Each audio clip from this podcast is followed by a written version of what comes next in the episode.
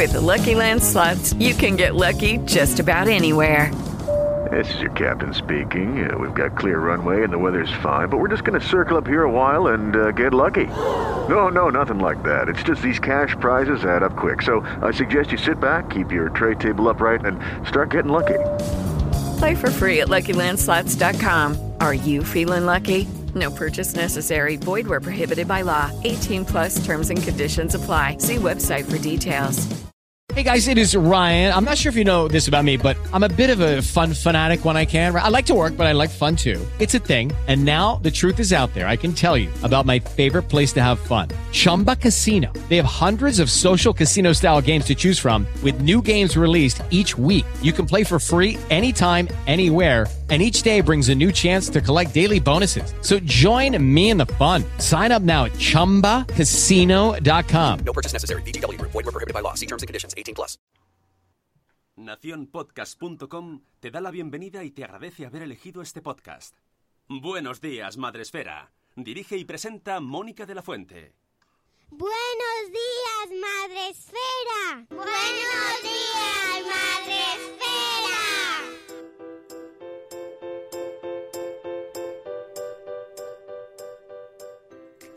Buenos días, Madre Esfera. Hola amigos, buenos días, bienvenidos a nuestro podcast, a vuestro podcast para empezar el día de la mejor manera posible. Hoy es viernes 27 de septiembre, que es un te has quitado la cámara y no me enseñas la fecha, pero me lo sé de memoria, no pasa nada, ya sobrevivo yo. sin tu Hay mucha no te gente, mucha gente. Hoy, hoy no Ya, cámara. ya dejas el protagonismo a nuestros invitados. Ya, ya te, ya, ya te, ya te he pillado. Hola amigos, eh, este es vuestro podcast y ya sabéis que eh, os traemos la mejor información, las mejores entrevistas aquí a las mejores horas del día, a las 7 y 16 de la mañana. Y no se resiste nadie a madrugar. Bueno, sí se nos resisten, sí, pero bueno, no pasa nada, a veces los obligamos. Hoy nos traemos con nosotros y les hacemos madrugar un poquito a Lucía Martínez de Dime qué comes y a Aitor Sánchez, mi dieta cogea, nutricionistas desde Valencia, creo que estáis en Valencia. Yo sí. Aitor en Madrid. A Madrid, bien, bien, mm, ahí así lo tenemos mm, bien localizado. Eh, autores del libro ¿Qué le doy de comer? Buenos días, chicos. Buenos días. Buenas, ¿qué tal? ¿Cómo estáis? Pues muy bien, muy contentos de estar aquí ya que el viernes se acaba la semana o no, porque mañana tenemos también programa en directo, amigos, os lo recuerdo, en el espacio Madre Esfera. Pero hoy hemos invitado a Lucía y a Aitor para que nos presenten su libro recién estrenado que huele a nuevo, que le doy de comer una guía para los más pequeños, para que los más pequeños coman de forma saludable.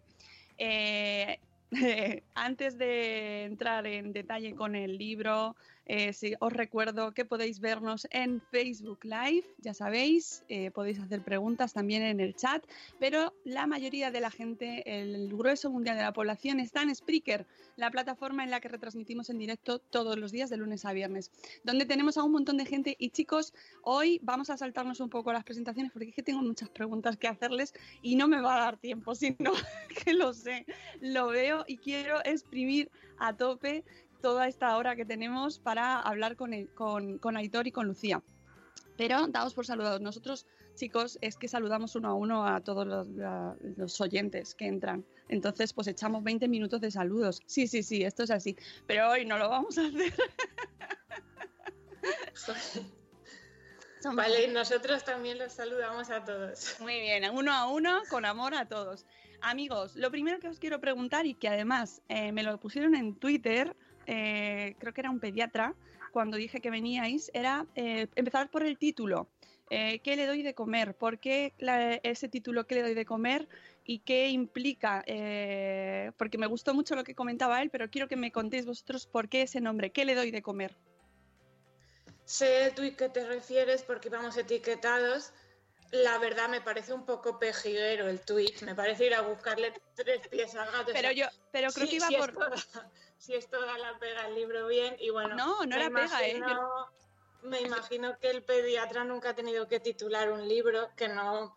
Si tú le dices a la editorial, vamos a titular ¿qué le puedo ofrecer a mi hijo que sea saludable? Te van a decir, mira, no, esto no vende. Entonces, el que le doy de comer es una referencia a una frase hecha, habitual, que se suele decir que es coloquial y ya está, no tienen más, no nos estamos refiriendo a obligar ni nada y de hecho cuando se lee el libro se entiende y, y bueno, o sea, yo le- leí el tuit y sí me pareció pejiguero, ¿eh? pero bueno. Ah, bueno, yo es que lo entendí bien, o sea, me, me pareció, ya qué interesante, eh, le podemos dar la vuelta al título y pensar en, en qué significa dar de comer, ¿no? ¿Qué implica dar de comer o eh, alimentar, eh, preparar esa, esas, bueno, cuidar esa alimentación, ¿no? Que sí que tiene esa connotación, no solo dar de comer, ¿no? O sea, no Claro, es- eh, pero el Twitter a los niños no se les da de comer, se les ofrece comida saludable. Eso es pejiguero, eso es muy Twitter.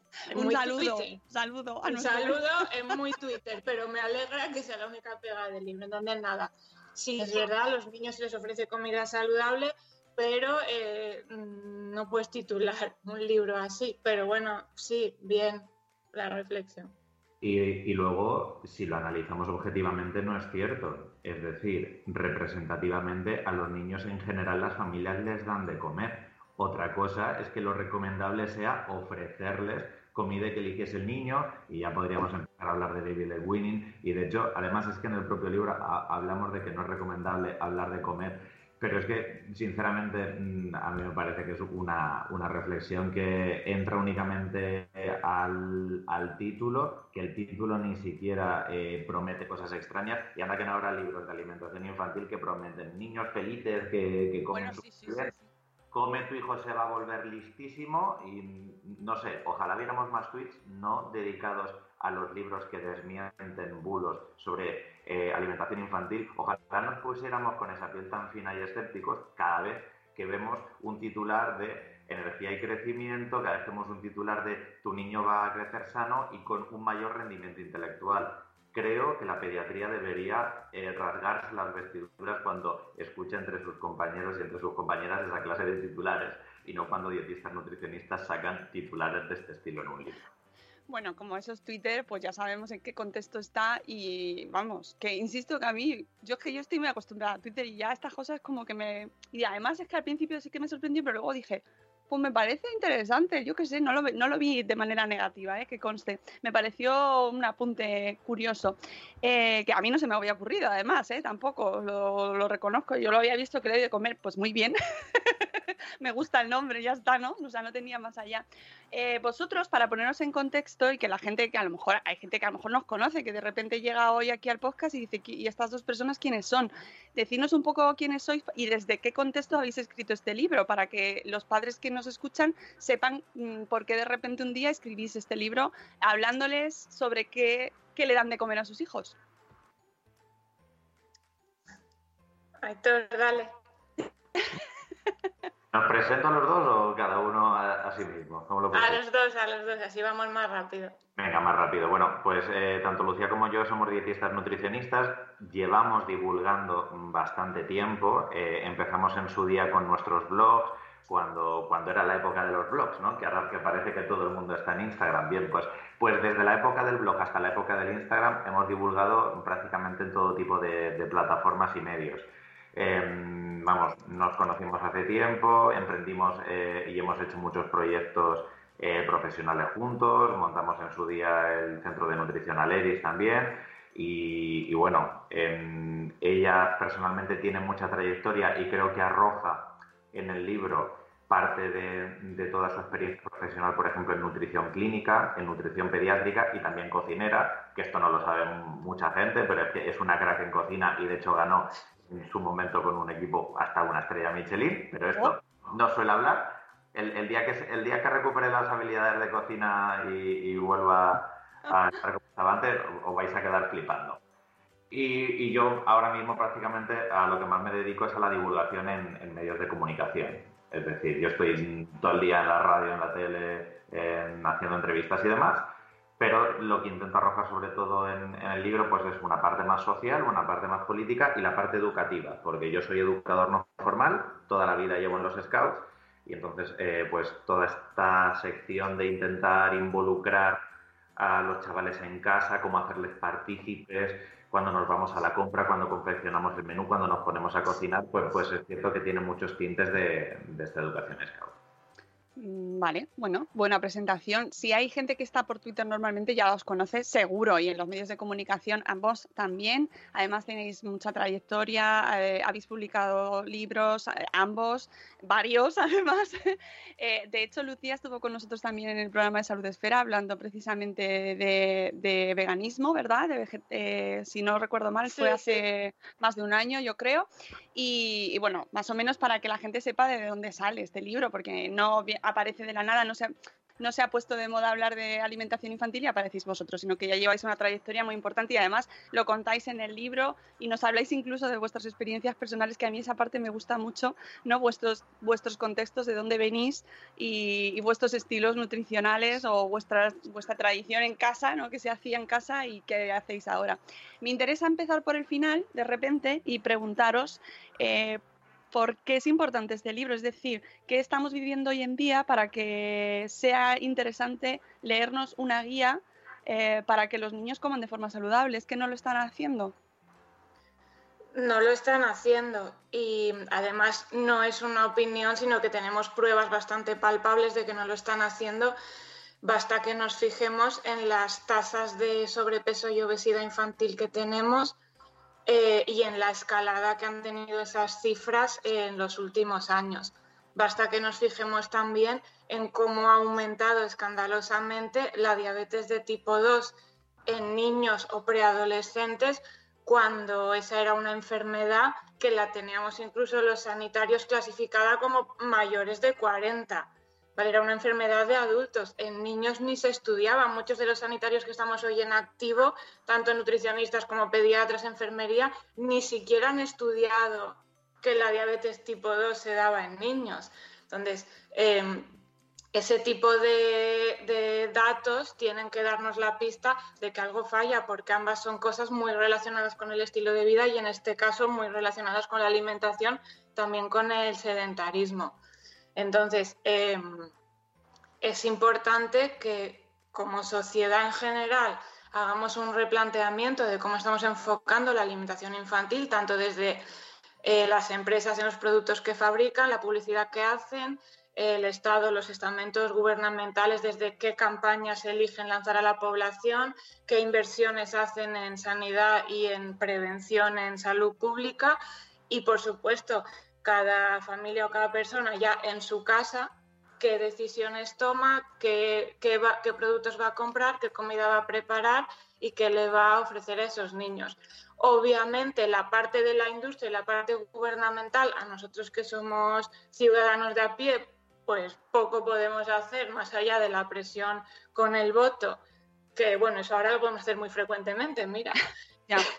Y, y, la presión a la industria que se reduce a cuando voy al supermercado elegir lo que compro, sabéis que al final lo que no se compra no se produce, nos queda sobre todo la decisión en casa. Y ahí es donde queremos hacer hincapié nosotros eh, e intentar concienciar un poco y e intentar que la nueva generación de niños que sube ahora consiga bajar todas esas cifras y ponerse de nuevo en parámetros un poco más saludables que les garantice también más posibilidades de ser adultos saludables. Uh -huh. eh, Aitor, no sé si quieres añadir algo, ¿estás totalmente de acuerdo? Sí, vamos, eh, completamente. Sí, sí, que añadiría un matiz eh, con esos datos que ha dicho Lucía y con la presentación que has hecho. nosotros en el libro, bueno, en el libro o cuando hacemos intervenciones en cualquier medio, eh, no, no, hablamos desde la experiencia y desde la anécdota. En el libro estamos haciendo, es un ensayo, metes partes narrativas, quieres contextualizar y a veces podemos poner ejemplos de nuestra infancia. Pero quiero dejar claro a todo el mundo que nos esté escuchando que no hacemos un libro desde la experiencia porque nos ha ido bien. Y, y, es, y es importante que lo remarquemos porque la alimentación infantil y sobre todo cuando está dirigida a madres y padres, muchas veces los consejos que se dan se dan desde esa perspectiva de a mí me fue bien, mmm, hazlo porque yo lo hago con mi niño. Podemos evocar, podemos inspirar, podemos dar ideas, pero lo que tenemos que recomendar siempre al personal sanitario son evidencias. Entonces, eh, podemos jugar con esas dos cosas, pero que es importante que aquellos consejos que demos siempre estén basados en evidencia científica y no en opiniones. Eh, totalmente de acuerdo y, es cierto que, que, el libro está, además, eh, es, es, un libro para leer con mucho tiempo, para tomar notas, para repasar. Eh, tocáis todos los palos, vais a familias, a coles, a, a hospitales, por ejemplo, ¿no? O sea, es decir, no solo está pensado para padres, todos los que nos estáis escuchando estáis diciendo, no, ¿por qué otra vez van a por nosotros? No, no solo eso. Pero pues también se habla de pues dónde están los niños, dónde, dónde comen los niños, ¿no? Pues en el colegio, por ejemplo, que tenemos un problema con los comedores escolares, por ejemplo. Eh, lo que sí me interesa también mucho es este punto que decís, eh, que la alimentación infantil levanta ampollas. ¿Por qué? Es, sí, eso creo que es de las primeras frases del libro. Eh, es un tema espinoso, la, nutrición y la alimentación en sí hoy en día es un tema espinoso, pero si además vas a niños lo es más. Eh, por dos lados. Por un lado, porque normalmente de este tema no hablas con el niño, sino que hablas con los padres, madres y cuidadores. Entonces, muchas veces hay una susceptibilidad extrema porque se puede tomar como un ataque o como, ¿cómo me vas a decir a mí que no estoy haciendo lo mejor para mi niño, para mi niña, que es lo que yo más quiero en el mundo, ¿no? Entonces, eh, claro, todo el mundo asume que la inmensa mayoría de, los padres no quieren mal alimentar a sus niños y no quieren eh, darles una alimentación que les vaya a producir enfermedades. Lo que pasa es que estamos en un contexto en que a veces es difícil evitarlo. Entonces muchas veces se siente como un cuestionamiento o como un ataque de a ver si yo no voy a estar haciéndole lo mejor, a ver si voy a estar yo perjudicando a mi hijo, ¿cómo me dices eso? ¿no? Y luego, por otro lado, tenemos a la industria alimentaria, a la cual tampoco le hace mucha gracia que venga nadie a decir que sus productos igual no son solo lo mejor, sino que además convendría evitarlos o a meterse con sus campañas de marketing o a meterse eh, con lo que venden, ¿no? Porque eh, les estás tocando el bolsillo. Entonces estamos como en un fuego cruzado de, esas dos cosas. Y además, eh, para acabarlo de alinear, la alimentación infantil es un tema que generalmente, con excepciones, ¿no? Pero generalmente se enfoca desde unos planteamientos muy cursis, muy cookies, muy enfocados siempre a las mamás, ya no a las mujeres o a las madres, a las mamás, como infantilizándolas con un tono muy paternalista, ¿no? Entonces, cuando te sales de todo eso, es cuando levantas las ampollas esas a las que se refiere la frase. Mm, no, no, me pareció para empezar el libro ya, vamos, que yo, yo me he leído el libro ahí como saltando trincheras, como, uh, qué bien, venga, vamos a por otro tema, porque habláis, por ejemplo, siguiendo con el tema de la industria alimentaria, eh, de todas las eh, normas que se saltan eh, al, meter, al, al, anunciarnos productos, ¿no? Por ejemplo, ya nos hemos acostumbrado, chicos, a ver como normal que se anuncien un montón de productos con muñecos, con famosos, eh, alegando que va a tener propiedades, eh, pues que, está, que el niño va a ser más listo, que va a aprender inglés cantando, por ejemplo, ¿no? Eso, ahí no tenéis ningún problema de meteros. No, y, y lo peor de todo es que no se están saltando la norma. Es decir, es que están cumpliendo la normativa. Lo que están incumpliendo son las recomendaciones de salud pública que, que, sabemos. El hecho de que se utilicen celebrities, el hecho de que cuando vayamos a comprar un producto alimentario tenga eh, esos dibujos animados, esos personajes famosos. El hecho de que a lo mejor se estén relacionando algunas declaraciones de salud al producto, que incluso nos hagan eh, esas pequeñas vinculaciones a si no te tomas mi producto puede que tu niño entre en riesgo.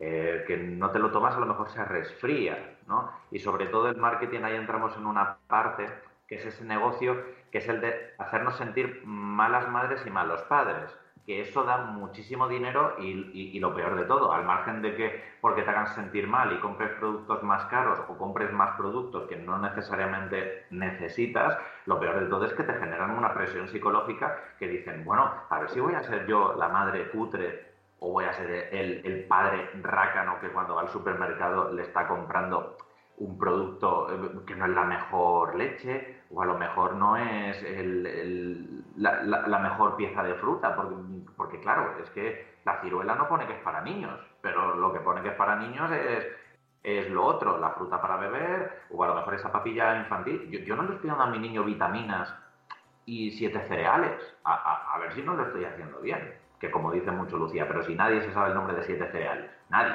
nadie se sabe el nombre de siete distintos. Entonces juegan mucho con eso, que muchas de estas prácticas están eh, normativamente permitidas, pero éticamente son muy cuestionables. Y luego también es cierto que hay otras veces que se pasan directamente de la normativa a la torera y hacen lo que quieren en, horario infantil o, directamente incumplen eh, algunas cuestiones de la Ley General de Publicidad y concretamente de, los apartados de, la publicidad de productos y servicios destinados con pretendida finalidad sanitaria esas normativas se las saltan y desgraciadamente, pues bueno, quizás la administración no está haciendo lo suficiente. Mm, así que, al final te toca ir un poco repensando y además te toca repensar un poco en lo que estás consumiendo, en lo que estás comprando y me quedo con una de las cosas que has dicho y que es fundamental en vuestro libro, que yo creo que es como el spoiler, que no hace falta comida infantil. Creo que la comida de los niños es la misma que la de los adultos. La comida para niños no existe, solamente tenemos que cambiar el tamaño de la ración y en algunos casos la textura o la preparación cuando son muy muy pequeñitos y aún no, pues o no tienen dientes o aún no se manejan bien. Pero vamos, la comida en sí es la misma. Claro, es, pero es muy revolucionario. Bueno, no, o sea, realmente eh, revolucionario, ¿no? Eso, con tener la neurona de guardia activada, es una conclusión a la que podemos llegar todos. Quiero decir, lleva viendo niños en el mundo mucho más tiempo que mi primer yogur o mi primera galleta, ¿no? O sea, había antes bebés que mis primeras galletas, mucho antes, con lo cual eso ya nos tendría que dar a entender que imprescindible no es. Igual que... Eh, yéndonos un poco, no tanto al producto concreto, el, azúcar añadido, o sea, el azúcar refinado como tal, ¿cuánto lleva a disposición cada día? Desde principios del 19 y en algunas zonas del mundo. También tenemos que ser conscientes. Hay muchos niños en el mundo hoy en día que no tienen acceso a productos con azúcar añadido, al menos no con esa facilidad. Con lo cual decir que es imprescindible para los niños o que los niños necesitan azúcar y cómo crecían los niños del siglo XVII. ¿Vale? O sea, cómo no nos extinguimos antes de llegar aquí. Entonces, realmente decir que la comida normal, saludable, es la comida para niños y para adultos, no es revolucionario, para nada es un poco decir, oye, vamos a parar un momento, pensar, activar la neurona y ver que esas frases de toda la vida se ha dado leche con cacao azucarado, toda la vida se han dado papillas de caja, toda la vida se han dado papillas a los bebés, toda la vida se ha merendado pan con nocilla. O sea, perdona, no, define toda la vida. De, hecho, hay, muchas veces que cuando eh, lo que venimos a argumentar es el sentido común y lo que dice la salud pública, que es que no, decimos ninguna frase extremista. Es decir, no estamos diciendo, es que aquí vienen estos dos raros a decir que hay que comer de desayuno alubias. No, no, e, e, es, que no sucede eso. No, la frase al final es, toda esta basura alimentaria que te han vendido para el desayuno o para otras ingestas infantiles no tiene un perfil nutricional saludable y el niño puede comer cualquier otra cosa, como los niños en Costa Rica que toman frijoles, como los niños en muchos países africanos que toman fruta para desayunar y como los niños en países asiáticos que a lo mejor se están tomando arroz o en Escandinavia eh, salmón ahumado con una tostada o una patata machacada. Es decir, comen comida de sus partes del mundo, de sus culturas gastronómicas. no es extremista decir que los niños comen en lo de sus contextos lo que fue extremista en su día fue que algunas industrias alimentarias dirigidas a público infantil nos rompieran y nos robaran la cultura gastronómica de distintos países para imponernos ese pienso infantil que son las papillas de cereales, las leches de continuación y los potitos. Eso es, en todo caso, lo extremista, cercenar la alimentación infantil tradicional para que empresas a base de tres productos y no los cientos que tenemos a nuestra disposición cambien entero el paradigma de la alimentación infantil y ahora hayan convencido a las familias y los hayan metido en la cabeza que si no le doy una papilla, ¿qué le doy? Ese es el verdadero atentado para la salud pública. Habernos robado todos los recursos y hacernos creer que sin papilla, el niño que come entonces. Ahí es donde tenemos que señalar a los culpables, que son los que son en parte responsables de habernos quitado todos los recursos y todas las ideas de la comida de los niños y ahora son también los culpables de que nos preguntemos, ¿y si no le doy una papilla, entonces qué le doy de comer? Ahí está el verdadero problema. Esos son los culpables que tenemos que señalar. Me encanta, ¿eh? es una manera de empezar la mañana, pero bien. la gente se está despertando a tope con el café. Eh, este, es, que, es que al final se ha dado la vuelta, como bien dices, Aitor, y, ahora ya nos planteamos que, que si no hacemos eso, mm, cómo nos vamos a salir ¿no? del sistema. Que muchas veces, además, lo, esto lo comentáis también en el libro, eh, cuando habláis, por ejemplo, de, las, de, de, la dieta vegana o de la dieta vegetariana eh, cuando se argumenta eh, estás obligando a tu hijo a mm, elegir esta, algo que él no, a, restringir su dieta, ¿no? Y comentáis que, eh, que, me gusta mucho lo que decís, ¿no? Que todo se obliga, es decir, mm, el niño no elige desde primera su alimentación, se la damos nosotros. Ni, ni su alimentación ni nada. Un niño tan pequeño tampoco elige qué ropa se va a poner, cuándo se va a bañar o si se va a ir al parque o no se va a ir al parque o a qué colegio va a ir. Lo decide su familia, buscando lo mejor para ese niño, obviamente. Pues lo mismo con la comida. De hecho, es que hay un, un tuit que es muy significativo, que es las familias veganas obligan a los niños a comer menú vegano, no como el resto de familias que llaman a referéndum a todo el barrio para elegir el menú de la semana, ¿no? Entonces, a un niño se le impone todo y además es perfectamente lógico que una familia que sigue una dieta vegetariana le dé a su hijo una dieta vegetariana. Para ellos sería tremendamente disruptivo meterles carne o pescado, pero igual que eh, nosotros en nuestro contexto sería disruptivo dar saltamontes fritos si en tu casa no los comes porque te, rompe todos los esquemas además estamos hablando eh, no solo de un tema de alimentación, sino de una postura política y una postura ética. Estamos respetando posturas religiosas en cuanto a la dieta, también en, normalmente en los colegios y demás, y desde sanidad se respetan, y en cambio una postura pensada, basada en la ética, en política y en un razonamiento que no es una creencia irracional, se respeta menos lo cual no deja de ser también eh, paradójico. Entonces, eh, ahora mismo esa crítica no tiene mucho sentido, más cuando nos parece perfectamente normal, pero perfectamente, no se escandaliza a nadie, que un niño desayune durante años, cada día, leche con cacao azucarado y galletas, nos parece perfectamente normal pero que coma lentejas más de dos veces a la semana nos parece un drama, ¿no? Entonces, de nuevo yo llamaría a hacer un poco de reflexión, a contextualizar antes de lanzar esos comentarios un poco envenenadillos eh, y pensar cómo se está actuando en mi casa y cómo se está actuando en la sociedad en general y a lo mejor rebajar un poco que conste que el libro no defiende un tipo de dieta, ni hablo, he comentado el tema de la dieta vegetariana o, o, de, la, eh, o de, lo que tú estás hablando, pero, pero no defiende en concreto esa, no es este libro en concreto, para que la gente no, no, no, no se, no se lleve a otro pensamiento.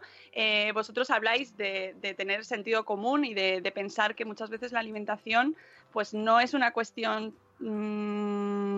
Baladí, es decir, que tenemos que pensar en muchos condicionantes a la hora de elegirla y que, y que merece la pena darle una, bueno, reflexionarlo, ¿no? Reflexionarlo más. Me gusta mucho también, por ejemplo, cuando habláis de eh, las comidas del día. Eh, cómo están, eh, nos hemos ido acostumbrando al desayuno, la merienda y la cena y que se supone que comemos en cada momento, que se supone que es lo que se tiene que merendar, desayunar, comer o cenar, y, y, cómo no lo desmontáis, que es de sentido común, ¿eh? insisto, pero me parece muy interesante. Sí, y sobre todo como muchas ingestas se han convertido en un, en un constructo social. Es decir, el desayuno tiene que ser así. Yo creo que ya he puesto hace un rato ejemplos de que el desayuno no tiene por qué ser y que hay personas que desayunan de, de forma muy distinta.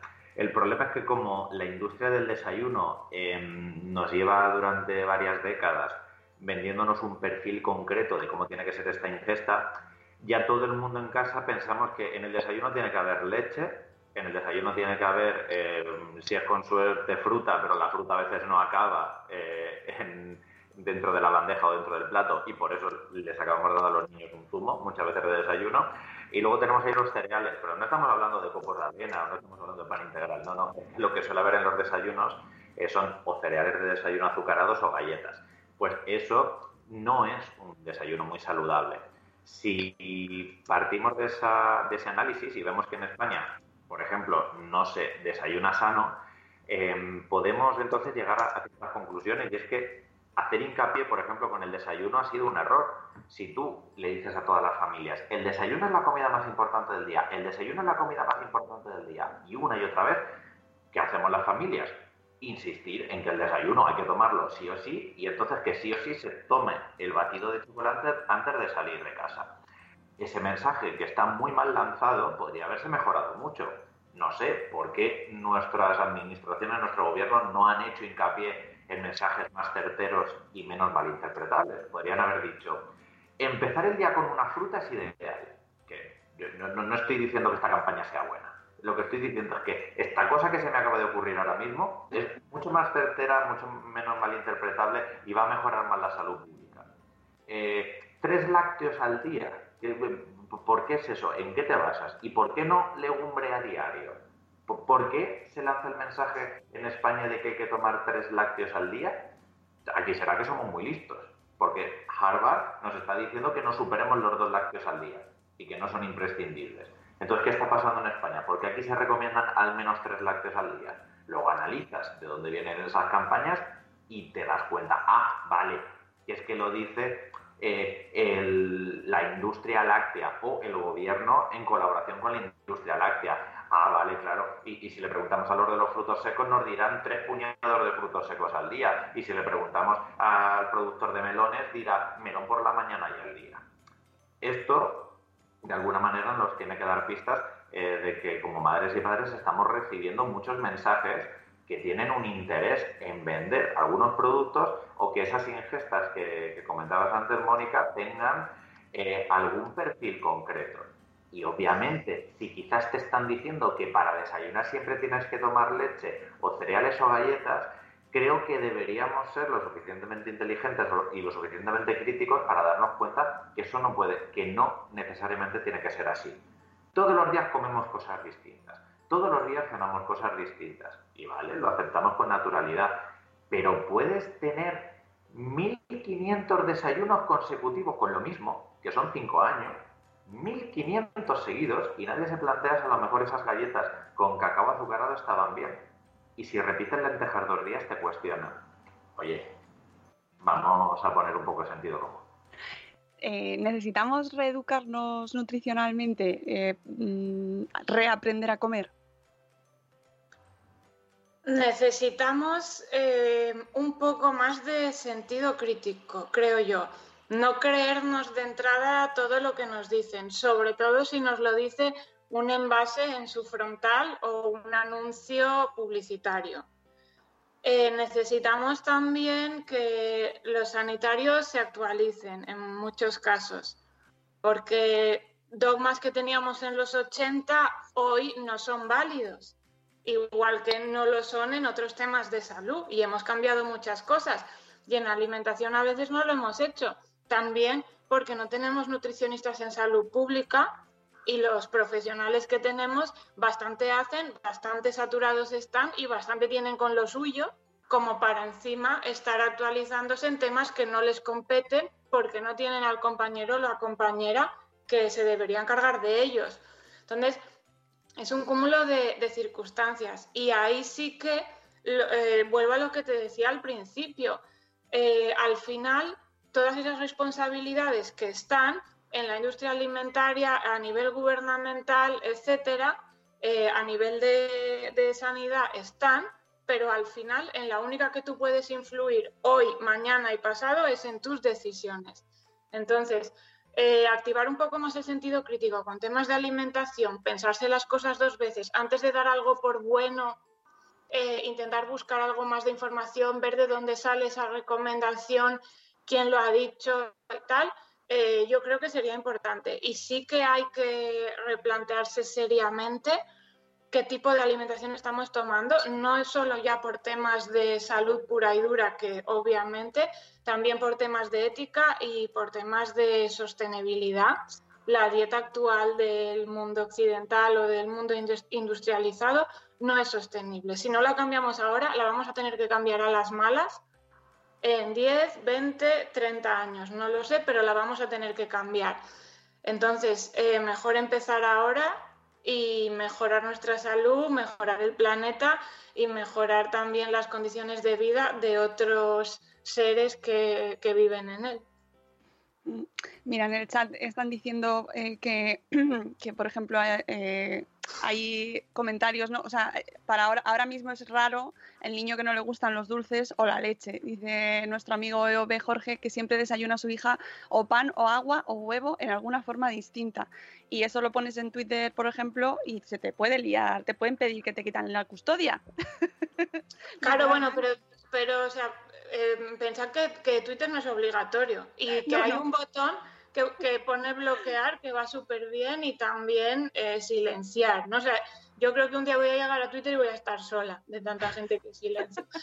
Pero desayunar huevo es súper tradicional en otras partes del mundo. En el mundo anglosajón es una cosa súper normal que no le extraña a nadie, igual que desayunar legumbres, ¿no? Las baked beans británicas típicas y en España linchamos a una Nutri porque le daba garbanzos en el desayuno a su hijo. No que es como un poco, o sea, eh, salid un poco del cascarón, ¿no? Entonces, el compañero este que comenta que su hija desayuna agua, huevo y pan, pues oye, si intenta que el pan sea integral, pues fantástico, que siga así sería el mensaje que le podríamos dar y que realmente no es raro para nada. Es raro dentro de esta sociedad en la que lo normal sería que desayunara una magdalena o, el, el, cacao azucarado omnipresente, ¿no? Pero sin problema. Oye, ¿y cómo nos enfrentamos con este tema que en casa pues puede ser más o menos difícil, pero es tu casa, con entornos, pues por ejemplo, que nos vienen más impuestos como el comedor escolar? Gran problemón en muchas casas y en, y en mucho, mucha gente que, no, que conocemos, muchos blogueros lo comentan a menudo. El comedor, ¿qué hacemos? Llevamos vuestro, el programa de hoy, se lo ponemos, vuestro libro. Bueno, eso dijo el otro día Virginia García. Dice, este capítulo está para cogerlo así y sí. entregarlo al, al, al, colegio.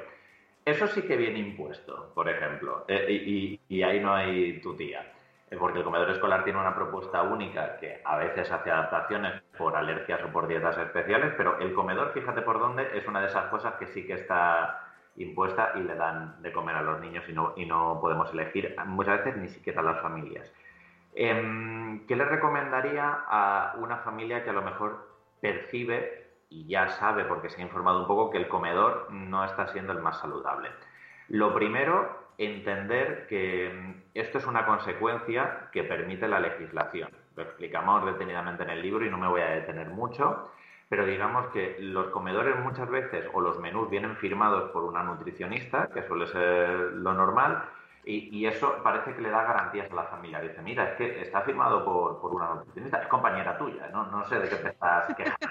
Digan, Vale, es que el comedor o la legislación, los pliegos de condiciones de las distintas autonomías lo único que piden es que el comedor tenga que cumplir una serie de características muy generales sobre nutrientes. Entonces tú puedes eh, llenar el menú con sus, eh, con toda la, completando esas, esas esos requisitos con sus hidratos, sus proteínas, sus grasas, que luego tienen el informe perfecto, pero claro, la proteína la puedes dar de las salchichas, la grasa la puedes dar de aceite de girasol y los hidratos de carbono de patatas fritas, eh, porque no se obliga a que sea de, alimentos saludables. Si queremos cambiar eso, a mí me parece que lo que hay que hacer fuerza es en el centro y es un poco lo que, lo que hablamos. Este, esta fuerza de cambio muchas veces viene desde las AMPAs y cuando a lo mejor se juntan en una, en, una junta escolar o en una junta de centro, lo que habría que hacer es que eh, esa AMPA o muchas veces también con ayuda de parte del profesorado que puede tener una mayor concienciación, que estén sensibilizados, intentar cambiarlo, porque si no mm, nos vamos a dar de nuevo contra el muro. Y sucede, tenemos madres, tenemos padres que nos llamarán que somos las familias frikis, que nos preocupamos por la alimentación de sus hijos, mientras ellos tranquilamente les están dando bollería y batidos todos los días. Esto sucede. No hay que muchas veces ir con la perspectiva agresiva de es que nos importa, es que no sé qué, sino que esas personas hay que tener en cuenta que todavía tienen muchos mitos o no están sensibilizados. Por eso es importante hacer un trabajo eh, bien trabajado, siendo muy asertivos, no faltarle respeto a las otras familias, no faltarle el respeto al centro y sentarse un día y decir, mirad, ya llevamos ocho años comiendo muy. Es hora de que esto lo empecemos a cambiar progresivamente. Vamos a encargar un menú saludable, vamos a reunirnos con el catering, vamos a ver progresivamente cómo se pueden cambiar las cosas y vamos a avanzar poco a poco, ¿vale? Pero sobre todo, aquí llamo un poco la atención de que a ver qué marcha metemos eh, con la gente de nuestro entorno, porque también nos estamos polarizando mucho con los Muchísimo. y, muchas veces se hace hasta de esa superioridad moral de, joder, que yo llevo leyendo meses sobre nutrición, tú no tienes ni idea, que sigo un montón de cuentas de Instagram, tú no tienes nada, y, ahora vienes con la retaíla de, pero lo hacemos mal y el azúcar, y cuidado con esto. Vale, sí, esa información la tenemos, pero ten en cuenta que hay otras personas que no lo saben. No te enfrentes vamos a intentar sumar adeptos a nuestra causa y poco a poco cambiar esas cosas de nuestro centro educativo que quizás no son las más adecuadas. Me encanta. Me gusta muchísimo esto que has dicho al final porque es verdad. Eh, y, precisamente los que estamos en redes vemos esa polarización hasta el extremo y se genera muchas veces esa lucha y, que no, no lleva a ningún sitio. ¿no? Es decir, si tu hijo merienda una zanahoria y pues está fenomenal, no, eh, pero se genera esa yo soy mejor que tú y hay una lucha actualmente, ¿no? Parece como que se, se, crea, se crea muy mal rollo y en las familias, en los grupos de amigos, en los cumpleaños, estamos llegando a un momento en el que está la cosa muy tensa y hablar de qué comen tus hijos es un tema como de no, no me lo digas. ¿Ves cómo levantan pollas? Sí, sí, sí, sí, sí, sí, yo ya sabía la respuesta, pero, pero es verdad que me encanta ese alegato de que has hecho Aitor, me encanta, porque es que este es como es una llamada al sentido común y al vamos a bajar un poco ahí el, eh, la tensión esta que tenemos, que parecemos los políticos, ¿no? De eh, amenaza de o, firmas conmigo o come tu hijo zanahoria como el mío o no nos hablamos. extremistas somos, ¿eh? Uh, uy, uy, uy. Madre mía, cuánto extremismo. No, pero que por, eso me gusta mucho lo que dices, ¿no? Que nos sentemos, que no nos eh, que no se impongan discursos al otro, que muchas veces tenemos distintos niveles de información, ¿no? Y hay que también, bueno, pues yo como esto, elijo esto, y el resto del mundo irá informándose también lentamente, ¿no? No es cuestión de crear guerras, ¿no? De tu hijo come mejor que el mío, o al revés. Ahí está, porque em, desgraciadamente, aunque vayamos con la mejor de nuestras intenciones, muy probablemente nos vamos a encontrar más obstáculos y vamos a polarizar más a las familias del centro e incluso a las personas del profesorado. Entonces, mm, intentemos no ir desde el punto de vista del boicot o, desde la agresividad, porque entonces nos vamos a quemar todo el mundo y puede que nos frustremos, incluso al final volvamos atrás en nuestro cambio de ley. Sí, y al final acabes no diciendo nada y mira, yo no lo digo porque o sacas al niño del comedor o no, o sea, al final no se consigue nada, me parece eh, lo, más, lo más sensato, chicos. Oye, que quedan dos minutos para terminar, yo tengo un montón de, preguntas, pero sí que como no nos va a dar tiempo a tocarlo todo, ¿qué es eh, el cambio que podemos hacer hoy mismo en eh, la alimentación de nuestros hijos para ir a mejor? Además de comprar el libro, por favor, de ¿Qué le doy de comer? Que ya lo tenéis a la venta en todos los puntos de venta de libros del mundo. ¿Qué, ¿Cuál es el cambio más sencillo que podemos hacer hoy, las familias que nos están escuchando? Pues depende un poco de en qué punto esté cada familia. Eh, habrá que están como en un nivel más avanzado, por decirlo de alguna manera, y otras menos. Que empiecen con cambios pequeños. Por ejemplo, pueden revisar si en la comida y en la cena hay verduras todos los días, en alguna preparación, una crema o una ensalada, un salteado, un pisto, ¿vale? Cualquiera, no pensemos en verduras, solo un plato de acelgas hervidas, sin más. Por ejemplo, si no, si no tienen verduras en comida y cena, pueden empezar a ponerlo. Esta noche que pongan un tomate partido y alineado, por ejemplo, con la cena. Eso es un cambio pequeño. Otro cambio puede ser, hay dulces cada día en los desayunos y meriendas. Digo desayuno y merienda porque suele ser el, momento el momento clave, ¿no? Por ejemplo, nos parece muy bien una palmera de chocolate para merendar, pero para cenar no. Por algún extraño motivo, a las 5 de la tarde esa palmera es mucho más saludable que a las ocho y media, no sabemos. Si hay dulces cada día en desayuno y merienda, pues intentar empezar a rebajar. Vamos a rebajar a tres días a la semana y el mes que viene a dos días y al otro mes a un día y luego a, días especiales, ¿no? Que haya un cumple o algo así. Y vamos a cambiarlos por otra cosa, pues por un bocadillo. Si cambiamos bollería por un bocadillo, ya estamos mejorando. Si el bocadillo además es de pan integral y no es de embutido o carne procesada, pues es mucho mejor.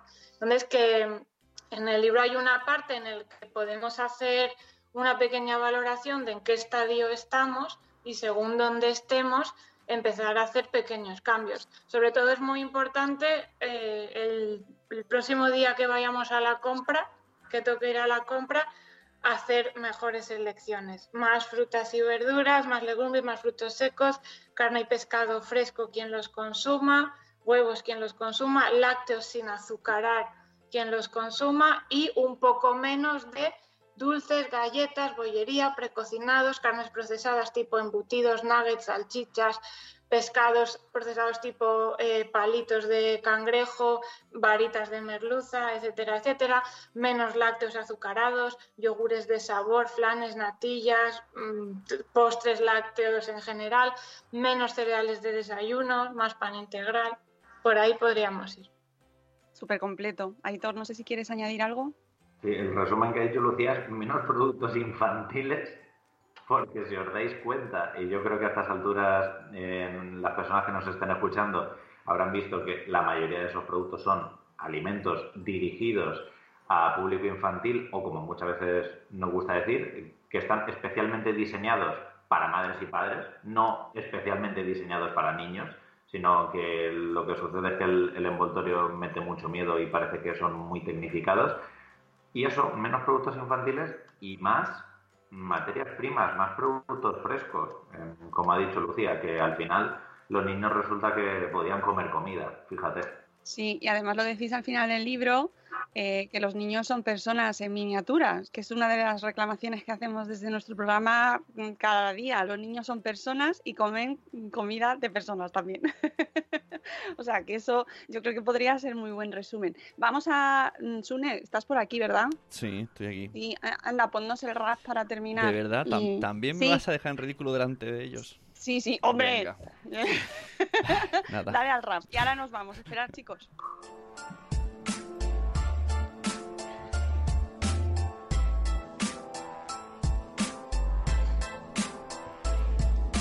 Hola, buenos días, buenos días, madre esfera. Empezando el día con máxima energía. Aquí con la Moni, el Zune y la Peña. Venga, te esperamos a que añadas tú la leña. Crianza y salud, siempre con humor. Los jardines que tocamos son siempre con mucho amor.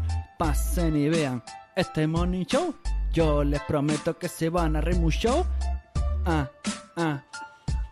Y aquí les dejo con la Mónica. Ah, yeah, yeah. Buenos días, madre esfera. Gracias, Sune. Nada, servir. no se podía ni ir a Editor y Lucía sin escuchar tu obra maestra, tu, nombre, tu hit number one de tu gran carrera como rapero. que empieza ahora, Sune, empieza ahora. Chicos, muchísimas gracias de verdad. Espero que haya compensado el madrugón. Creo que hemos sacado ahí unos cuantos temas y es lo que me dejo todos, o sea, prácticamente todos. Pero bueno, hemos hecho un buen repaso, yo creo, al libro.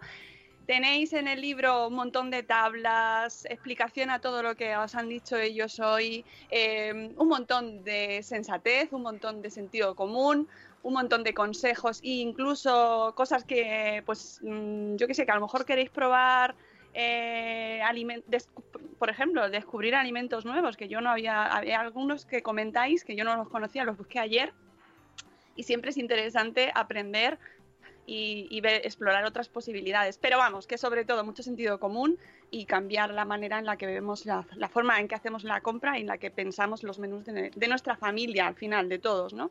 Muchas gracias chicos, mucha suerte con el libro y seguro que nos veremos en otra. Muchas gracias, Mónica. Que tengáis buen día y hasta la próxima. Un placer, nos vemos. Eh, a vosotros que estáis ahí, nos escuchamos mañana sábado a las once y media en directo en la Fundación Telefónica, ya sabéis, hablando de sexualidad y que adolescencia, que es un temazo, temazo, temazo que también de redes sociales y tecnología. Y nos volvemos a escuchar el lunes en directo a las siete y cuarto de la mañana. Os queremos mucho. Hasta luego, Mariano. Adiós. Hasta mañana. ¿No te